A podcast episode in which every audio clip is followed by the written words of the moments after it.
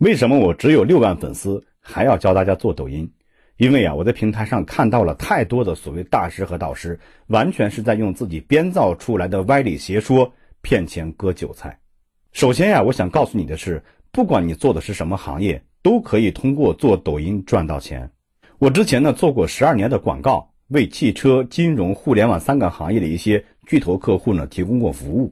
对于各个内容平台上的一些优秀的创作者及 MCN 的一些经营情况呢比较了解。后来呢，做过三年的互联网啊，自己也开发过产品，所以对于平台的规则、产品的逻辑以及运营体系呢，比较了解。虽然做抖音的时间不是很长，但是确实已经通过抖音赚到了钱。这是我最近几天的一些收入情况。你可能会说，那你为什么不免费呢？两个原因：第一，免费的东西啊，没有几个人真正会去在意；第二，我也是普通人，也要生活的呀。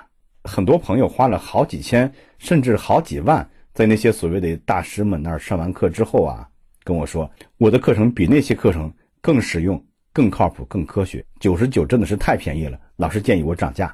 我想说的是啊，我永远不会涨价，我就是要做人人都能够买得起、听得懂、用得上的课程。而且任何人听完之后觉得我在瞎说的，都可以无条件退款。